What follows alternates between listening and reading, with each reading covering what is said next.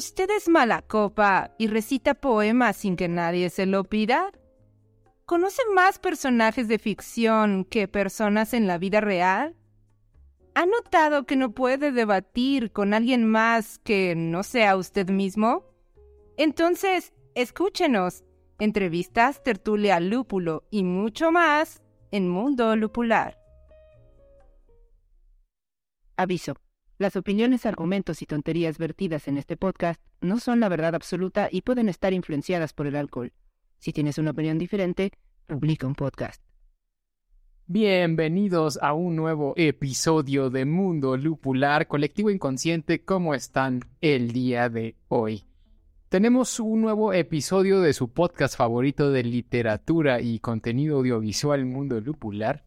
Y antes de empezar con el programa, no se les olviden dos o tres cosas. La primera, síganos en todas nuestras redes sociales que son arroba Mundo Lupular en Instagram, Facebook y Twitter. Y también nos pueden seguir en TikTok como arroba mundo-lupular. Y otro anuncio importante que acabamos de abrir hace unos días, el chat en Telegram de Mundo Lupular donde podremos todos conversar sobre literatura, arte y cualquier otra cosa que a ustedes se les ocurra. Si tienen ganas de unirse al grupo, no se les olvide entrar.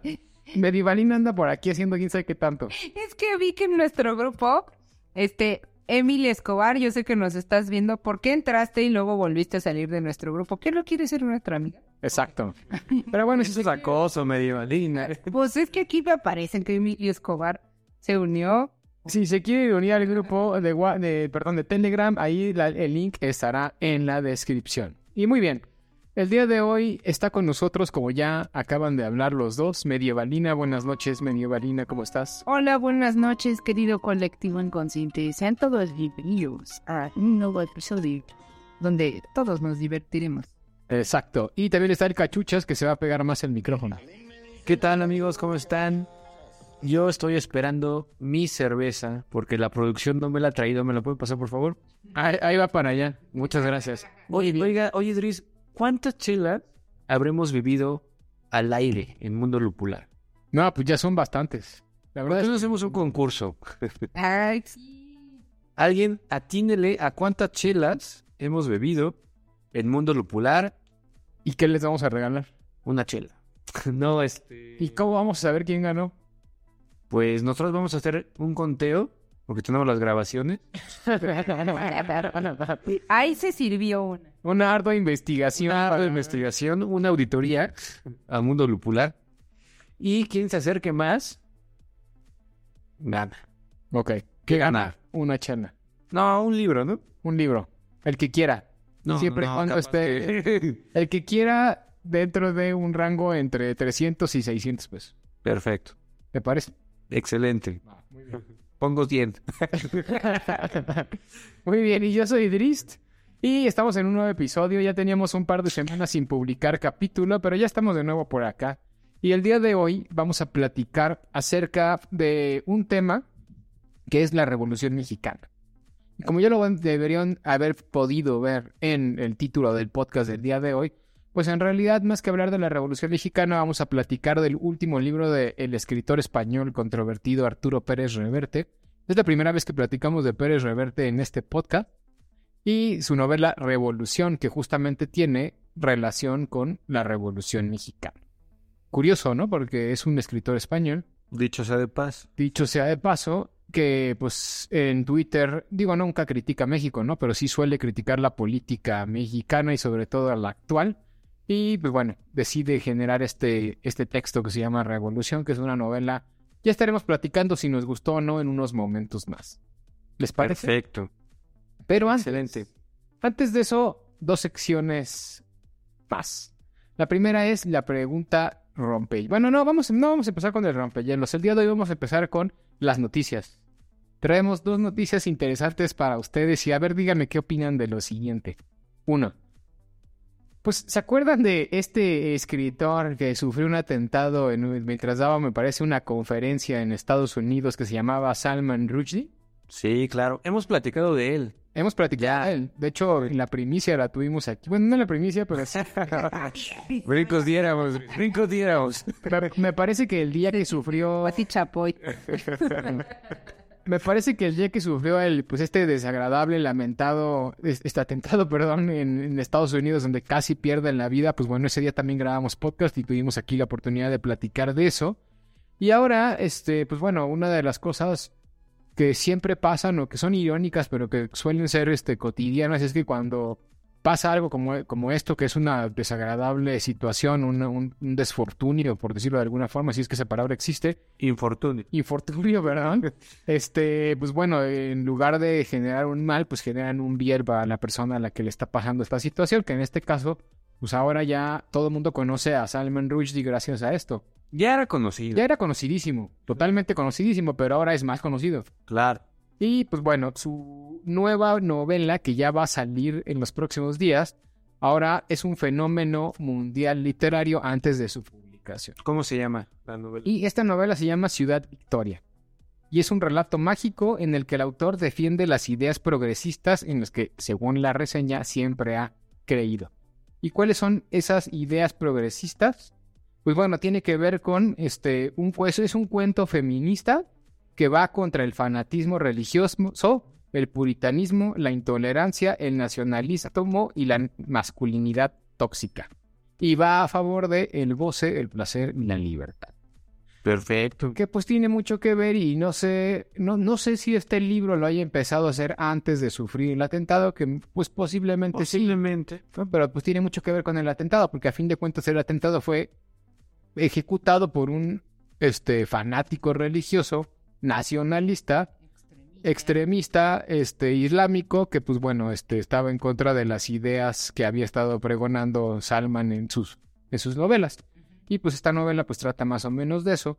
Y también por qué no decirlo pegándose un poquito a, a este a este tópico que no quiero decir que está de moda porque no es que esté de moda no pero que tiene que ver con el feminismo y con esas nuevas formas de, de generar este una relación de masculinidades y feminidades en general y pues se mete con esto este, no sé de qué va a tratar exactamente, pero es una novela que va a salir muy pronto. Y la noticia viene, pues, la- lo que interesante de la noticia más bien va en el sentido de que ahora, pues, se convierte en un éxito de ventas antes de que salga la novela, puesto que antes, por, por muy famoso que haya sido, pues tampoco generaba este hype que está generando hoy en día.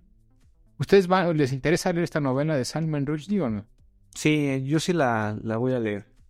Es más, a ver si, si nos la aventamos para el podcast, si es que no tiene más de 500 páginas.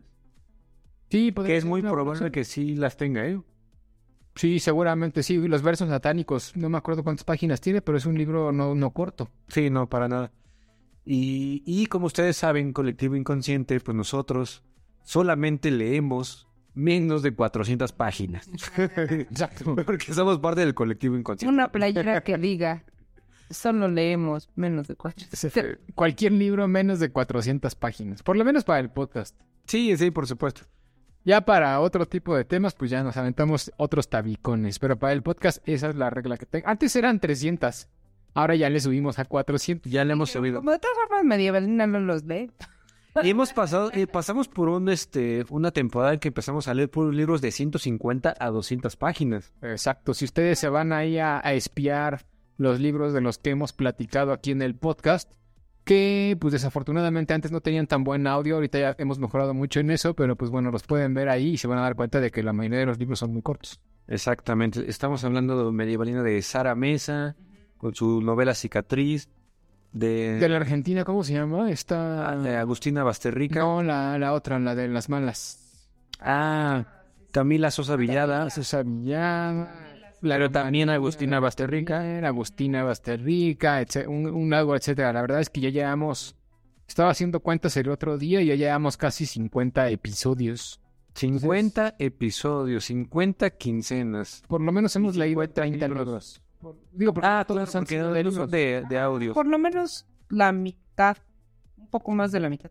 Exacto, por lo menos unos 20, 25 libros sí hemos estado leyendo. Pero bueno, este, a ver si la leemos, vamos a ver qué tal viene esta nueva novela de Salman Rushdie, pero esa noticia, y, y por una parte, pues me da mucho gusto que el señor se haya recuperado del terrible atentado que sufrió el año pasado. Este ya está mucho mejor. Hay unas fotografías por ahí en internet donde ya se le ve prácticamente recuperado. Seguramente quedarán algunas secuelas porque pues no ese no fue el atentado no fue nada Nada bonito. nada nada bonito, ¿no? Y la verdad es que sí está, estuvo casi en peligro de su, su vida. Pero ya anda por ahí escribiendo novelas y todo quedó en un final feliz para él. Perfecto. ¿Y qué más, Dres? ¿Hay alguna otra noticia? La otra noticia que ya tiene unas semanas, pero que también no hemos platicado aquí en el podcast y vale la pena comentar, para los fanáticos de la editorial Alfaguara, acaba de salir el premio Alfaguara 2023 hace poco y ahora se lo llevó un escritor peruano que en su casa conoce. bueno, por lo menos yo no lo conocía, aunque sí tiene una trayectoria. De hecho, creo que ya había publicado algunos libros en Alfaguara, pero se llama Gustavo Rodríguez. ¿Ustedes lo conocen? No. No, yo tampoco. Ya ven, les digo, en su casa lo conocen. Y Gustavo Rodríguez es el ganador del Premio Alfaguara de Novela 2023 peruano. Según yo, es el segundo escritor peruano que gana el Premio Alfaguara de Novela. El primero fue Santiago Roncagliolo, con una novela en el, que se llama Abril Rojo. Creo que fue en el 2015 o 2016, por ahí. Oye, este, ¿ubicas a Ja- Jaime Bailey? Jaime Bailey, sí, sí. ¿No, ¿No ha ganado el premio, por favor, él? Este, según yo, no. Él, él era, eh, eh, no sé si ganó el Planeta, pero él publica en Planeta más que en Alfaguara. Jaime Bailey. Según yo, él es el segundo ganador peruano del premio Alfaguara. El primero fue Roncagliano, él es el segundo. Pero ahorita investigamos lo de Jaime Bailey. Ya está en listo medievalino. Exacto, Medina ya está aquí investigando eso. Pero bueno, Gustavo Rodríguez gana el Alfaguara de novela 2023 con una novela que se llama, y fíjense qué curioso nombre me llamó la atención, se llama Cien Cuyes. ¿Cuyes? Cuyes Que es con una palabra peruana. Seguramente, y es una novela que trata sobre la vejez, la dignidad, la violencia de clase y el medio ante un futuro incierto. Entonces, seguramente es una novela que explora los últimos años de vida de una persona y pues todo lo que conlleva esta, esta situación, pero lo que me llamó la atención es que es una novela que trata sobre o que trata el tema de las violencias estructurales. No sé si han escuchado alguna vez hablar del término de violencia estructural. A ver, ilústranos. El término de violencia estructural en filosofía eh, lo acuña Galtung, que es como el, el gran teórico de la violencia estructural, y es una violencia, pues hay una violencia física directa, donde yo llego, te pego y estoy ejerciendo un tipo de violencia física. El problema de la violencia estructural es que es una violencia no visible. Es una violencia que viene, en este caso, desde- por, por eso viene el nombre de la estructura, desde las instituciones. En el sentido de que se ejercen ciertos tipos de violencias desde las instituciones que, apare que no son visibles, que no son físicas, pero que de todas maneras afectan a la gente de una, de alguna forma, ¿no? Por ejemplo, pues la- las clases bajas sufren cierto tipo de violencia estructural en el momento en el que el Estado les paga una miseria como salario mínimo y eso no les ayuda pues para sobrevivir, ¿no? No están teniendo una agresión directa, pero es un tipo de violencia estructural ejercida por una estructura social que en este caso es el Estado, ¿no? Sea, eso está más feo que una madrina. Exacto, la verdad, y sí, y lo, lo peor es que pues todos los ciudadanos somos víctimas de violencia estructural todo el tiempo. Y entonces hay una división entre violencia estructural y luego viene la violencia cultural que es ejercida por este también que es un tipo de violencia no física, pero que también viene generada por ciertas ideologías, por ejemplo, decir que los este, indígenas son nacos, por ejemplo, ¿no? Es un tipo de violencia cultural que no estás agrediéndolo físicamente, pero sí estás generando violencia. Sí, claro. Esa es la idea de la violencia estructural, lo que planteaba Galton. La violencia no solo es física, hay muchos tipos de violencia, y esta es una de ellas. Y esta novela, pues, habla de las violencias estructurales que existían en Perú en, en, en, en, nuestros días, en tiempos convulsos, y lo que plantea el autor es que justamente que las violencias estructurales suelen ser más peligrosas incluso que las violencias físicas, porque no se ven, porque están ahí. Y yo lo que podría agregar es, no es que estén ahí, sino que est- están este estandarizadas, están normalizadas. Está normalizada. Entonces, ese es el gran problema que tienen las violencias estructurales. Y pues bueno, más o menos eso trata el libro. No, dijo- no, no dije de qué trataba el libro, pero una habla de la vejez, habla de la dignidad y tiene como trasfondo la violencia estructural. Yo me imagino, ay, que aquí sí ya voy a inventar, ¿no? Que hablará de toda la violencia estructural que porque que sí que sufren los viejitos. Sí, claro, o sea, el sistema de salud, las pensiones, Este, dependiendo del país, pero Perú, que es un país latinoamericano, seguramente a tiene México. mucho sufrimiento estructural. Esa violencia que nosotros llegaremos a ella ahora que tengamos 70 años sin tener Sin pensión. jubilaciones ni pensión. Eso es una... O sea, antes. Eso es una violencia estructural. O sea, vamos a llegar a los 80 años y Que no bueno, vamos a tener de vivir. también de tu país es otro tipo de violencia estructural, imagino. Pues más bien es a lo que te obliga esa violencia, esa violencia estructural, ¿no? Exacto.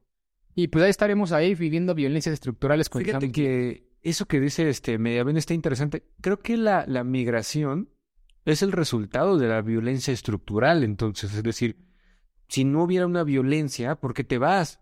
Pero uno dice, pues me voy, ¿por qué? Porque no hay oportunidades, ¿no? Normalmente uno piensa así. Pero los que se quedan siempre critican y dicen, hay trabajo para el que quiere. Pues no es cierto. Claro que no, sí, por supuesto que no. No, y además es, es justo lo que platicábamos el otro día con Chicuarotes, ¿no? Que tenemos muy normalizada esta violencia, ¿no? Y que quizá este lo vivimos desde adentro y es como de, ah, pues así te toca vivir, así te aguantas, ¿no? Pero quizá quien logra, este, por, por, pues sí, quizá por suerte, por privilegio, por, por esfuerzo propio salir del país, este, pues sí te das cuenta, ¿no? Es, es, bueno, se dan cuenta, más bien es, es, es otra visión del mundo y dices, claro, o sea, yo vivía en Latinoamérica, no hablando de México, pero vivía en Latinoamérica y no sé, tenía que formarme cuatro horas para poder atenderme en el médico, ¿no? Y aquí, quizá no, aquí llego, luego, luego me atienden, me dan mis medicinas, este, Sí, exacto. pagan un peso, ¿no? O sea, sí son, son como violencias que tenemos normalizadas. Sí, exacto. Ahí está el claro ejemplo de la violencia estructural. Ir al IMSS es un ejemplo de violencia estructural. Horrible. si han ido al IMSS alguna vez y han sufrido las penurias que tratan ir a ese tipo de lugares, ya saben qué es la violencia estructural en carne propia. Tal cual. O ir al Walmart y que no te alcance el dinero para comprar todo lo que querías comprar, también es un tipo de violencia estructural. En fin, y pues bueno, eso trata la novela, a ver qué tal está. Eh, igual y valdría la pena analizar a ver si, si podemos leerla aquí para el podcast también un poquito después. Los premios Alfaguara normalmente sí tienen menos de 400 páginas. Sí, son cortos, entre 300, 400 páginas por ahí, y generalmente son buenos. No he leído los últimos. Hubo una época de mi vida donde leía bastantes premios Alfaguara cuando ganó, pues Santiago Roncagliolo, que estábamos hablando hace un ratito, el peruano, de este Andrés Neumann, ¿te acuerdas? Con Sí. el viajero del siglo que también lleva a ganar el premio Alfaguara. Leí los de Manuel Vicente, escritor valenciano, son del Mar, que también lo ganó. El de. Hay un escritor cubano que no me acuerdo cómo se llama, que hablaba de las liliputienses también. Este, ese también me pareció interesante. Hay buenos, hay buenos premios Alfaguara, pero tiene algunos años que no me he atrevido a agarrar uno. Igual y sería una buena forma de regresar a ellos. Perfecto. Ahorita que decían lo del escritor este que me preguntaron, ¿cómo se llamaba? Ah, Jaime Bailey. no sé. Ah, sí. Este, no ganó el Alfaguara. No, solo ganó el Heraldo. Ah, el Ah, el Errante. Errante. El planeta, el ¿Con qué. ¿Con qué novela? Yo ese ya no lo investigó. Y acuérdate que nuestra. ¿Cómo se llama? La Este, de Good Place. eh... Ah, ya no me acuerdo cómo se llama, Janine. Janine es, nuestra Janine es un poco lenta. ¿Pero sí es Janine? Sí, creo que sí. Sí. Donin. Sí, nuestra Janine es un poco lenta. Pero bueno, entonces Jaime Bailey, sí, les decía, no, no había ganado el Alfaguara, solo Roncagliolo y este señor ahora, Gustavo Rodríguez, son los, los dos peruanos ganadores de este premio. A ver, ganó el Heralde con una novela sobre la noche limena- limeña del ambiente gay y, ro- y rockero. ¿Pero cómo se llama la novela? Se llama... Ay, me chocan estas. Estoy casi seguro que la leí porque yo este, algún, pasé una temporada de fan de Jaime Bailey. La noche es virgen. Ah, claro, La Noche es Virgen. Sí, sí, sí. De hecho, es de sus novelas más famosas, creo. Es la más famosa que tiene, sí, sí. Hay una película también de esa novela, este, y es muy famosa porque, este, pues habla sobre la violencia hacia los homosexuales en Perú, en Lima, de cómo eh, lo- en un coche, es una escena clásica de, de la novela, ¿no? Unos, unos, un, una- un personaje, el personaje principal es gay, pero no se lo ha dicho a sus amigos, y él sale con sus amigos en una noche van en un coche y empiezan sus amigos, dicen, vamos a pegar a los maricas. Y no saben que él es marica, ¿no? Digo, no es que sea marica, pero... Sí, sí, sí, sí, sí, sí, te entiendo. Pues fíjate, es un buen ejemplo para hablar de violencia estructural. O sea, o sea, el hecho de que sufran agresiones en la calle y que le digan a alguien marica, eso es una violencia cultural. No, porque eso es algo que se va como compartiendo entre generaciones y uno aprende que los ser marica está mal y entonces le dices marica a alguien y lo estás insultando. Es cultural, pero eso viene de una violencia estructural, o sea, viene de más allá, porque la misma religión, que es una estructura institución social, nos ha dicho que la homosexualidad es mala.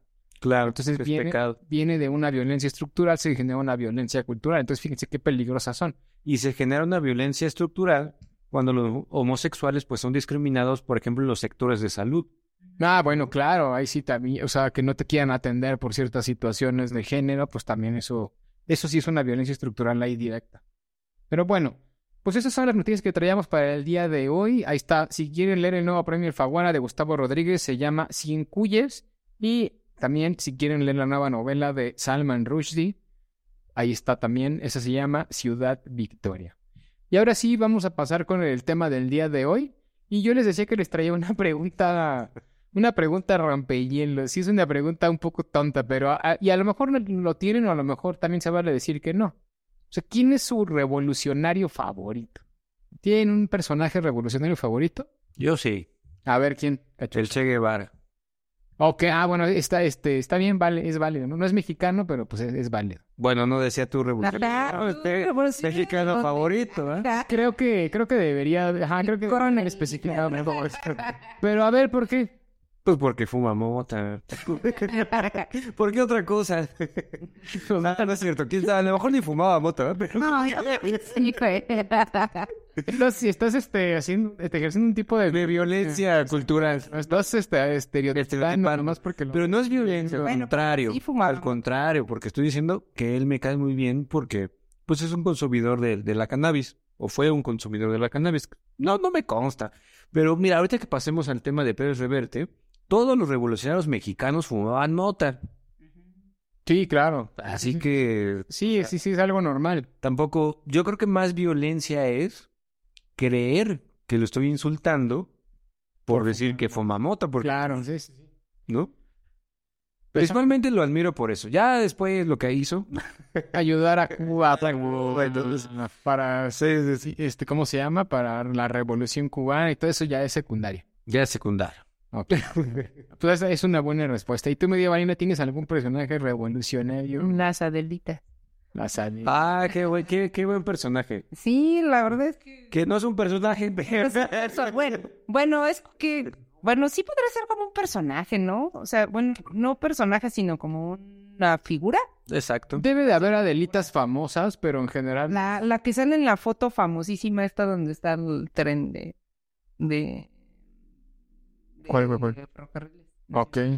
Sí, A ver, seguramente pero las... ¿qué son las Adelitas, Medellín? Cuéntanos para Las, las personas que nos escuchan que tal vez no son de México, Las- que aunque no lo crean, nos escuchan en Alemania. Señor de Alemania, Guten. A- Hasta en, ¿cómo se llama? Hasta en eh, en Asia, no sé cómo le hacen para entendernos, pero... Pero ahí está. Los, los ponen para dormir. Pues las Adelitas, según yo, y si no me, me corrige aquí Idris, que ya abrió Wikipedia, las, las Adelitas eran eh, mujeres de la revolución que salieron a luchar. a luchar en, en la revolución, porque pues también no sé si lo sepan, pero pues en esa época se morían y se morían y se morían y se morían, entonces pues sí llegó un punto en donde hasta las mujeres tuvieron que tomar las, las armas porque porque de plano no. Pero creo que hacían también otras cosas como Sí, su, generales, su ¿no? principal función era ser como cuidador. Ajá, como que eran las mujeres que cuidaban, pero también llegaron a salir a a, A pelear. pelear, ¿no? Sí, de hecho, el nombre de Adelita viene de una... Adelita. Ah, mira, qué interesante.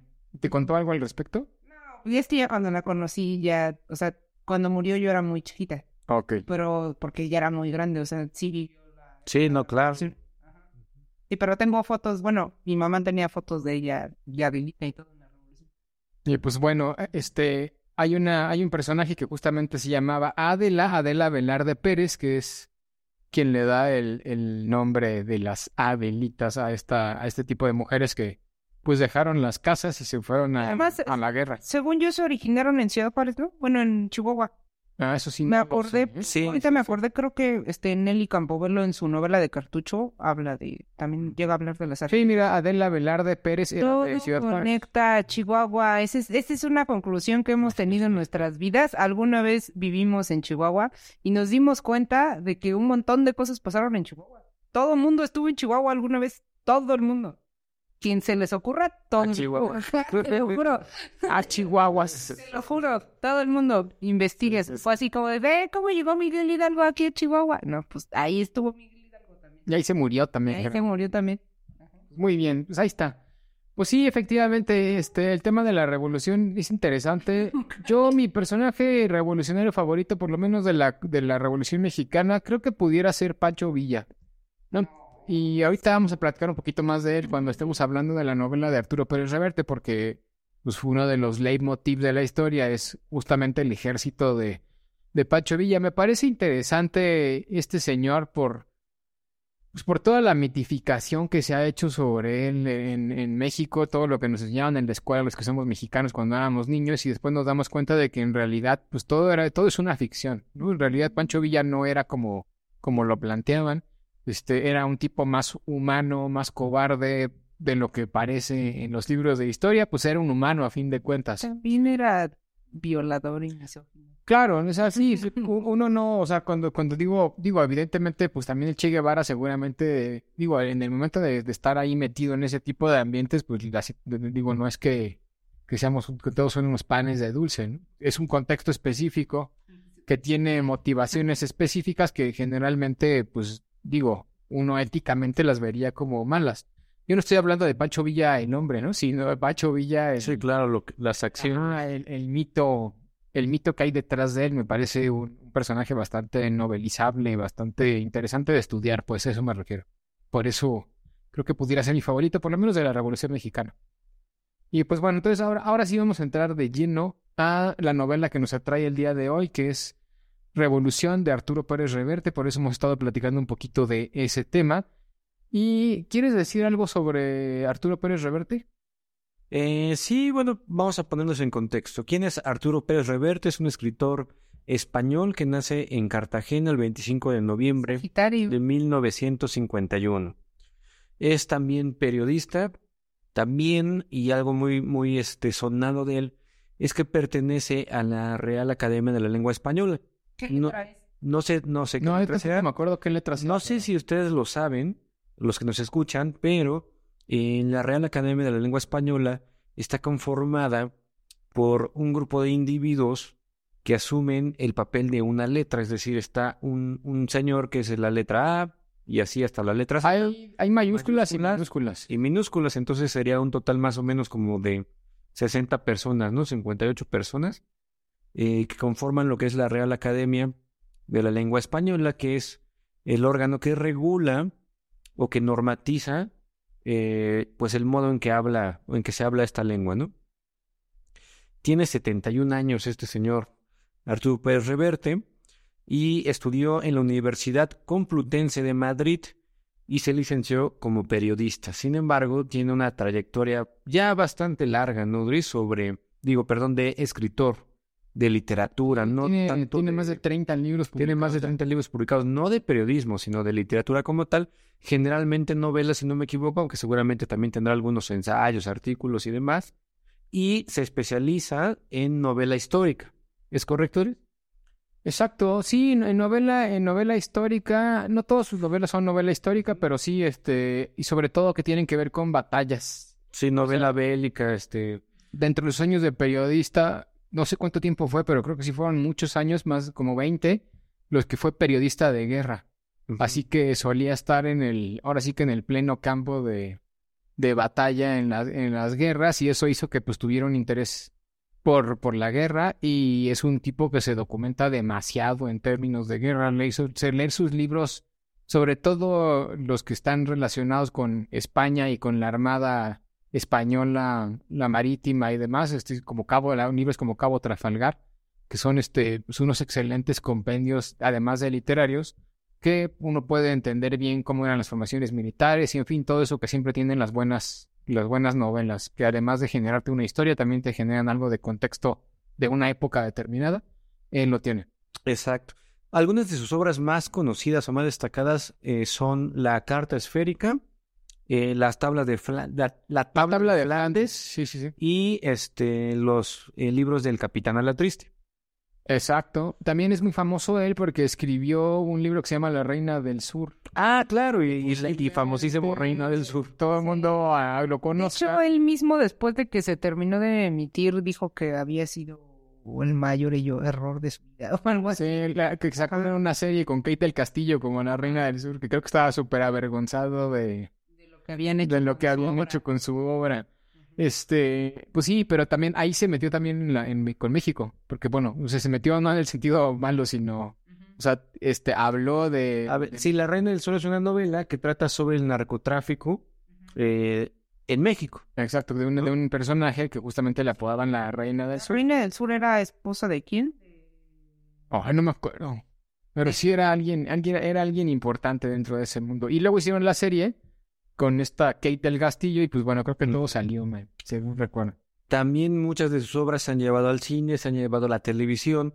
Digo, esto lo- es para ponerlos en contexto. No estamos hablando de un escritor, pues ya, ya bastante, bastante, eh, eh, pues re- con un recorrido bastante grande, ¿no? En cuanto a muchísima obra. Sí, tiene un libro bien interesante, digo, que, que sale un poquito de la guerra y que a mí me llamó la atención y que yo lo leí un poquito a la fuerza. Pero les, cuento una anécdota que estaba viendo en internet el otro día. Tiene un libro que se llama El francotirador paciente.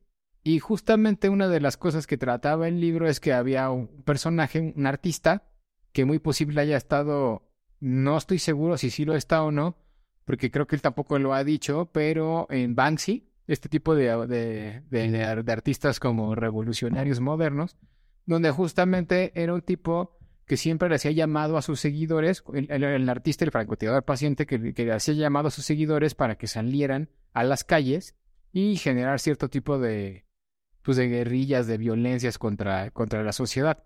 Y eh, ahora que está la guerra entre Rusia y Ucrania, este Banksy, que posiblemente su personaje del libro del francotirador paciente haya estado relacionado con él, o bueno, se haya basado en él, este, no sé si sabía, pero Banksy estuvo haciendo obras artísticas en Ucrania el año pasado, cuando estaba en plena guerra.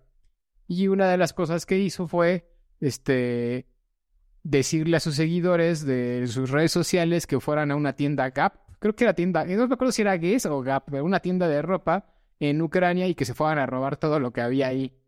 Porque lo que argumentaba sí era que ellos, la tienda, había usado imágenes de él para comercializar y que entonces, pues si le habían robado a él su imagen para comercializar con ella, que ahora que estaba en la guerra y demás, pues la gente podía ir y también robarse las cosas de la tienda.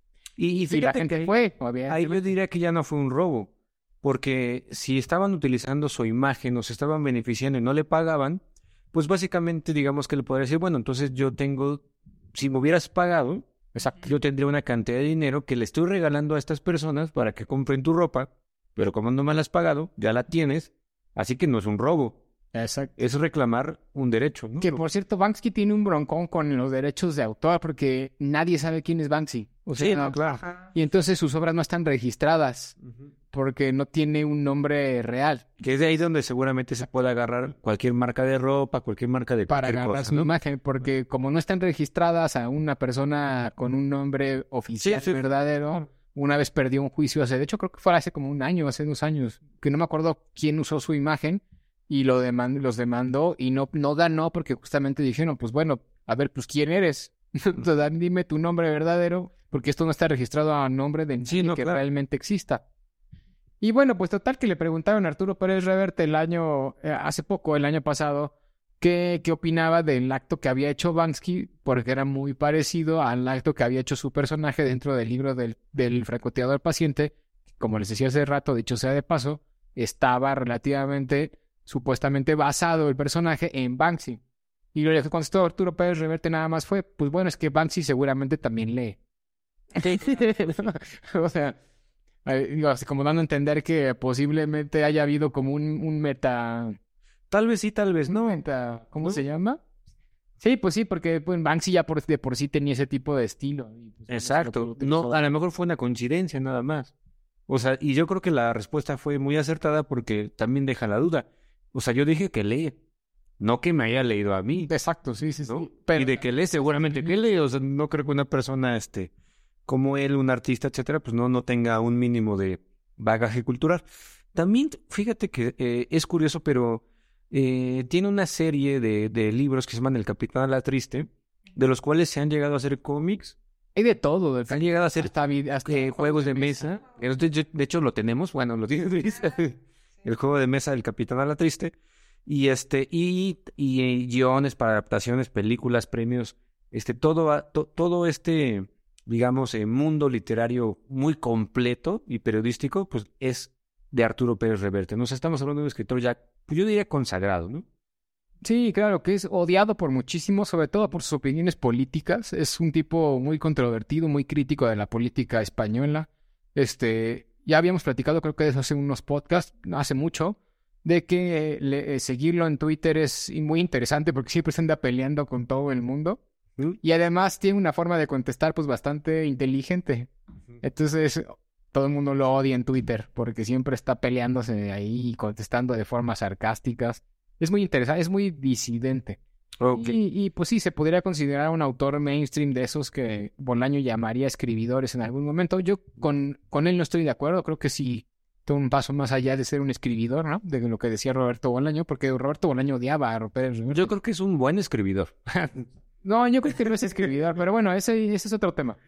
Bueno, ¿y ¿quieren saber qué letra es? Ah, a ver, Es la letra T mayúscula. T mayúscula.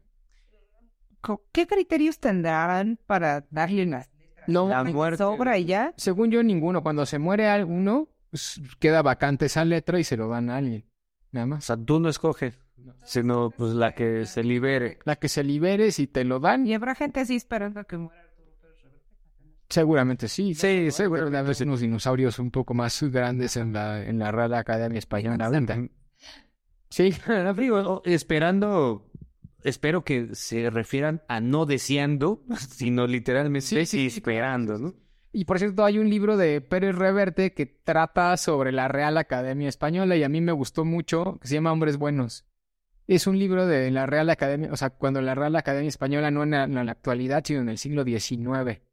Y entonces está muy padre, ¿eh? O sea, sí, hay unos que no tienen. ¿Están vacantes? Ajá. Es que yo creo que se lo dan a todos. B minúscula es B. Sainz. B mayúscula es Aurora Ejido Martínez. C mayúscula es Luis Coetizolo Gay. Ese, ese sí es un escritor. C Otros no las minúscula es Víctor García de la Cocha, pero hay unos que están vacíos. Seguramente no han encontrado a nadie digno para darle ese premio. No, no tiene nadie. Y podremos concursar. ¿Concurso? No, creo que es por invitación. O sea, te, te tienen que invitar a ser parte de la Real Academia Española. Javier Marías era de la Real Academia Española, creo. Y pues acaba de morir, entonces esa, esa letra, si es que era, también está vacante.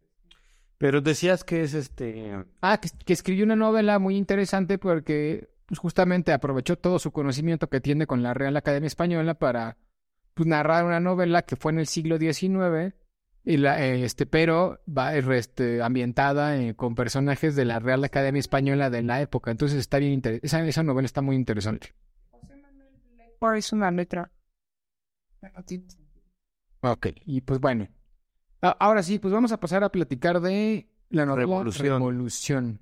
Cachuchas, ¿quieres platicarnos un poquito de qué trata esta novela? Pues como su nombre indica, habla de la Revolución Mexicana. En pocas palabras, no hay más que decir, ¿no? Es una novela que se llama Revolución y habla sobre la Revolución Mexicana que se vivió, pues como también el mismo nombre lo indica, en el país de México, este, en los años de 1900 y fracción, ¿no? Que 1910. 1910. ¿Pero qué, de qué año a qué año? Fue de 1910 a 1921. aproximadamente. Exactamente. Durante esa, esa, este, ese lapso, eh, pues digamos que lo- los indígenas, los campesinos de México no estaban conformes con el trato que se les daba, violencia estructural, otra vez, Sí, pero ahí sí, el problema es que ahí sí pasaba a violencia. a violencia física, todo tipo. y psicológica, Era una pirámide de violencia de todo tipo. Exacto, ahí les daban de palos con todo. Exacto. Este, pues no estaban conformes con la situación que se vivía, tampoco estaban conformes con, con cómo ellos trabajaban la tierra, pero no, no se beneficiaban de la misma, muy, muy parecido a lo que es el feudo, ¿no? Me lleva Lenosa. Había un señor feudal que te explotaba para que tú trabajaras la tierra que le pertenecía a él y él se beneficiara y tú vivieras con lo mínimo posible para no morirse de hambre, pero sí para que siguieras trabajando. Y entonces se hizo una revolución. Y Arturo Pérez Reverte lo que hace de una manera, este, pues muy imaginativa, muy creativa, siendo el español y no mexicano, es que eh, genera la idea de un personaje ficticio español que va a vivir a México por cuestiones de trabajo y le toca sin querer vivir eh, todo este fenómeno llamado Revolución Mexicana. Que además este, tenía por oficio uno de los oficios clásicos de, pues del, de principios del siglo XX, del siglo XIX, finales del siglo XIX, que era la minería. Que era la minería. Y es importante porque, fíjate, él siendo un ingeniero español de minas, es decir, uno de los explotadores de los mexicanos, porque toda esta industria minera, pues lo que hace es explotar. Exacto. La industria minera es muy oscura, ¿eh? O, digo, no solo en México, no solo en México, en, Argentina, todo lo que pasó con la industria minera en los ingleses. Les recomiendo el, digo, paréntesis, el libro de Nuestra parte de noche de Mariana, eh, Mariana Enríquez también habla sobre la explotación minera en Argentina. Pero bueno, cierro paréntesis, regresamos aquí a México. Y este personaje se llama Martín Garrett, es un chico de 24 años que por azares del destino eh, se, se involucra un poquito demasiado de más en la revolución. Exacto. Simplemente estaba en su hotel, escucha unos ruidos, baja, va hacia una cantina y en ese momento los revolucionarios llegan a, llegan a esa cantina eh, y él empieza a sentir una especie de seducción rara, de incomprensión hacia este fenómeno, pero que además le atrae demasiado porque él se considera una persona que no ha vivido mucho, ¿no? Es decir, no me ha pasado nada en la vida, tengo 24 años, me dedico a la minería, no hay nada de emoción en mi trabajo, pero aquí encuentro una emoción eh, y un motivo de vida que es prestado. Es prestado porque pues él no es mexicano, a él que, que no le compete en absoluto. Sí, claro. Y además pues estaba en la flor de la juventud, pues quería ir a vivir aventuras. Y se, o sea, por es el destino de esa, de esa situación, se mete al ejército de, justamente del que platicábamos hace un ratito, de Pancho Villa. De Pancho Villa. Bueno, tú sabes la palabra ejército, Dris, pero vamos a llamarnos, son pues unas, una serie de, de campesinos, de indígenas o de civiles. Creo que me veo muy, este... Institucional. Sí, sí, sí, porque no, no vaya a pensar usted, querido escucha, que, que era un, algo bien organizado, uniformado y no, no, no, eran revolucionarios, lo que eso significa que eran ciudadanos comunes y corrientes, gente de a pie, este, que se organizó y se levantó en armas, pues contra los gobiernos, en este caso contra el gobierno mexicano de ese tiempo. ¿Que quién lo tenía? Este, bueno, pues cuando empezó Porfirio Díaz y luego Madero. Y ellos eran este partidarios de Francisco y Madero, de su hermano Raúl Madero, y creo que había otro hermano, ahorita cuyo nombre no recuerdo, creo que eran tres hermanos Madero, los Maderos. Y este, pues ellos querían que Madero llegara al poder porque eh, pues confiaban en que llegando al poder Madero, él iba a repartir las tierras de manera equitativa, iba a dar mejores condiciones de trabajo y sobre todo querían pues derrocar a los ricos. Básicamente era eso. Así es como ellos lo concebían. Acuérdense que son gente de, de calle, de pie. O sea, ellos solamente dicen malditos ricos, ¿no? Y, y lo entiendo, es, es el síntoma o más bien el efecto de esta violencia estructural que ni siquiera sabes de dónde te llega exactamente. ¿No? Porque como decía Adris al principio es una violencia invisible. Entonces, ¿contra quién me levanto exactamente? Pues no sé muy bien. Contra los ricos, contra el sí, contra el sistema. Contra el sistema. Pero eso es ambiguo, ¿no? El sistema, los ricos. O sea, no creo que todos los ricos sean precisamente malos. Tampoco creo que de, todos los que están dentro del gobierno sean precisamente malos, entendiendo malo como contrario a los intereses de estas personas. Exacto. Pues de eso trata eh, la novela, ¿no? Básicamente. En medio de todo eso, ¿qué pasan? Pasan historias de amor, pasan este robos a bancos, pasan... Eh... Sí, pues pasa la, o sea, pasa la Revolución Mexicana. O sea, la, parte del... del... Que iba a ser el ejército otra vez, pero bueno a- en la parte de- del movimiento villista que iba de un lado a otro por el país generando cierto tipo de disturbios. Lo interesante de la novela es que pues, todo es narrado de una forma muy neutral, como lo dice el Cachuchas, desde un punto de vista externo, que es este hombre español que entra al ejército, al, al ejército, vamos a llamarle ejército ya para ver, yo no voy a dejar de decirlo, sin saber absolutamente nada del movimiento ni conocer nada de la cultura, y él está como registrando desde ese punto de vista externo pues, todo lo que está pasando ahí. Y pues nosotros conocemos el, el, pues, el, el ambiente villista, no institucional, no nacionalista, donde vemos prácticamente en México a Villa como un héroe nacional, cuando en realidad, pues bueno, no, no, no sé si no lo era o sí lo era, pero pues no, la historia no es como la pintan, como dicen por ahí. Y una de las ventajas que tiene esta novela es que uno va conociendo, tampoco podrá decir que es la verdad, porque a fin de cuentas es un punto de vista más, pero sí ve una forma distinta de entender cómo era el movimiento villista. Exactamente. Hay algo que a mí, por ejemplo, sí me gusta de la novela o de cómo retratan la revolución, y es que eh, reivindican, por ejemplo, también el papel de las soldaderas, que son parecidas a las adelitas, aunque no es exactamente lo mismo, sino de ciertas mujeres mexicanas que acompañaban a estos revolucionarios durante las batallas y, y este y cargaban también ellas cargaban este armas, cargaban la- las balas estas que se ponen aquí, Sí, las cartucheras. las. De- La cartucheras, famosa de la revolución. Esos como cinturones llenos de Las balas. carrilleras. Las carrilleras. Exactamente. Y este, y estaban al pie y al cañón en esta revolución. ¿Y por qué digo que las reivindica? Porque hay una, hay un sector que las trata, las maltrata culturalmente, violencia cultural. Ahora ap- hemos aprendido mucho inconscientemente sobre violencia. Una violencia cultural porque las llamaban a una especie de, pues casi como prostitutas en el sentido de que ellas se iban con el mejor postor de los revolucionarios en este afán pues de sobrevivir, pero que a final de cuentas fungían un papel importantísimo, porque sin ellas eh, el número de revolucionarios se hubiese reducido, pues si no a la mitad, por lo menos en, Sí, claro. en un, gran porcentaje, y en algún momento dado ellas mismas iban a la batalla. Y además yo creo que ser una mujer, bueno, no porque seas mujer, pero una mujer en ese tiempo, eso es lo que quiero decir, eh, que tuviera el valor de ir a acompañar a, a un hombre a la revolución, pues era algo pues digno de valor. Y yo creo que Pérez Reverte, si bien no las eh, no las este, sobreestima, tampoco las infravalora. Creo que eso hace muy bien en la novela. Todo lo deja como que ahí es lo que es. Ni le, di- ni le doy más valor del que tiene, ni tampoco. Sí, porque se queda en ese nivel testimonial. Exactamente. Eso es lo que está interesante de esta novela. O sea, que se queda en un nivel testimonial que no toma parte.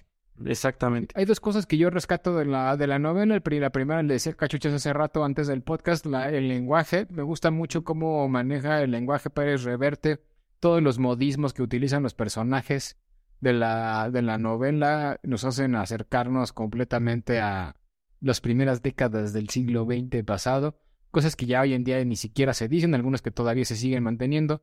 Creo que hizo un muy buen este trabajo ahora sí que de investigación para ver cómo era el léxico del mexicano en la época. Eso siempre es, es muy, este, ¿cómo se llama? Apreciado. Apreciado y, y sobre todo en él, que es un tipo que, pues, escribe novelas basadas en hechos históricos reales, que, pues, a fin de cuentas, este, siempre se documenta bastante bien. Y el otro punto que rescato que a mí me gustó mucho, no sé que a Cachuchas le gustó, es el personaje este que ya se me olvidó cómo se llama, el que te decía hace rato. Genovevo Garza, ¿no? El Genovevo Garza, que también es un personaje que creo que le da pues bastante chispa a la novela. No sé qué opinas tú de él. Sí, no, por supuesto, es uno de los personajes principales. Creo que es el personaje más entrañable eh, que tiene la novela. Incluso por encima del principal, que es Martin Garrett. Porque Martin Garrett a mí se me hace un poco, un poco mm, muy, decimos en México, muy X, ¿no? Como muy sin personalidad, como que sí se dejaba llevar y arrastrar. Pero incluso personajes de la misma novela le, le cuestionaban, pues, ¿qué, así, ¿qué haces tú como español en la revolución? Y él nunca supo dar, desde mi punto de vista, pues una respuesta certera más allá de Pues es que en realidad aprendiendo. tenía una razón. no tenía una razón. Este, pero se me hace más entrañable Genovevo Garza, que sí tenía una razón, que tenía una razón y que fue muy fiel y que él defendió muchísimo también a Martín como español, porque pues un español eh, en- en- entre unos mexicanos pues puede ser repudiado. puede ser repudiado porque el español es el representante de la del opresor. El opresor. Y más en esa época, porque, o sea, México dejó de repudiar, entre comillas, a los españoles después de la Guerra Civil Española, cuando hubo muchos refugiados en México, pero eso pasó 20 años después de esto. Exacto. En esa época todavía estaba ese sentido. Además, la independencia tenía 100 años de haber pasado, al menos oficialmente. Realmente tenía nada. Exacto. Entonces era una época donde los gachupines eran literalmente todavía odiados por el mexicano. Sí, y es algo en lo que se enfrenta también este el personaje Martín, porque no todo el mundo lo amaba, aunque sí se hizo de mucha fama, y, y esta fama que en un principio le sirvió, después se volvió en su contra. Y eso es algo que pasa mucho en la política, porque mientras Madero sea presidente, pues todos aquellos eh, seguidores de Madero les va bien, pero en cuanto no lo es, eh, les va muy mal, ¿no? Exacto. Son perseguidos, etc. Eso sigue pasando en la actualidad y supongo que seguirá pasando. Sí, pues cuestiones de intereses, ¿no? Bueno, entonces, es, en general, pues es eso, una novela sobre la revolución contada por un español de una forma, pues, bastante objetiva y creo yo que coincidimos una narrativa, pues, bastante plana. Bueno, esto no, no es ni bueno ni malo, sino que es una narrativa plana. ¿Qué me refiero con esto? Pues que desde mi punto de vista no hay precisamente un clímax o no hay precisamente un desenlace porque es un testigo ocular y vivencial de un hecho y punto. Exacto. Hay, hay algunas historias por ahí que empiezan a surgir en la novela, como una historia de amor que no se termina de cerrar completamente. Este, y en general, o sea, como novela en, en estructura narrativa, creo que sí deja un poco que desear. Pero eh, yo lo que platicaba hace rato es que con, con cachuchas es que con el trasfondo, el contexto histórico en el que está metido, creo que eso sí vale bastante la pena. Yo creo que sí, sí, sí, o sea, digo, la literatura hay que tenerla con cuidado cuando, cuando hablamos de términos históricos, porque siempre va a haber ficción. A fin de cuentas es una obra literaria. Bueno, de hecho, la historia es una ficción. Es ficción. Justo es lo que pensé. Pero, eh, o sea, si la historia es una ficción, la literatura histórica es todavía más ficción de la ficción. Pero creo que sí es, un, es una buena forma de acercarse a la Revolución Mexicana. Si no les gusta leer libros de, de historia, pues creo que agarrar este tipo de textos es una buena forma de saber cómo vivían los revolucionarios, cómo pensaban, los cómo, cómo hablaban la gente de la época, y eso siempre es un contexto que creo que la literatura pues ayuda muchísimo a Sí. poder revivir más o menos las épocas sin haber estado ahí. Y digo, no la vamos a revivir nunca como realmente pasó, pero Sí, sí, Es, es la forma más ab- amigable de acercarte a un hecho histórico, ¿no? exacto. Sí, y es una novela, la ventaja que tiene es que es corta, es fácil de leer, Muy fácil de leer, muy fluida. Este, eso es bueno, yo creo que eso es bueno.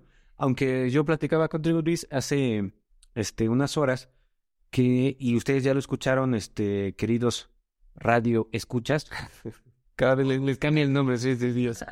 Este, pues que yo esperaba un poquito más, la verdad. Pero esperaba un poquito más de Arturo Pérez Reverte, porque pues ya les leímos un poquito de lo que es su biografía. Bueno, su, más bien su currículum, no digamos, no su biografía. Pero su currículum, este, como escritor, como reportero, yo siento que daba para más. Yo siento que, que eh, sí pudo haber hecho una novela todavía más compleja, a lo mejor si tú quieres verlo así, más densa, que, que nutriera todavía más. Pero bueno, simple y sencillamente no le dio la gana, simple y sencillamente hizo una novela, pues light, que creo que también está bien, no tiene por qué hacerla densa siempre, y que sirve y cumple una función este, de una manera efectiva, ¿no? Que es divertirte, pasar un buen rato y aprender un poco. Exacto, aunque a fin de cuentas eso es lo importante. O sea, que una novela te entretenga y en- aprendas algo de ella. Sí, ya si aprendes ya es mucho. Con que entretenga es suficiente. Exacto. Pero ya si, si, si entretiene y aprendes, pues la verdad es que te llevas un, un plus y, y esta novela pues sí cumple con las dos cosas. Exacto. Nosotros como mexicanos a lo mejor a veces pensamos en la revolución y como que se tenemos cierto rechazo y decimos, ay, qué flojera la revolución mexicana.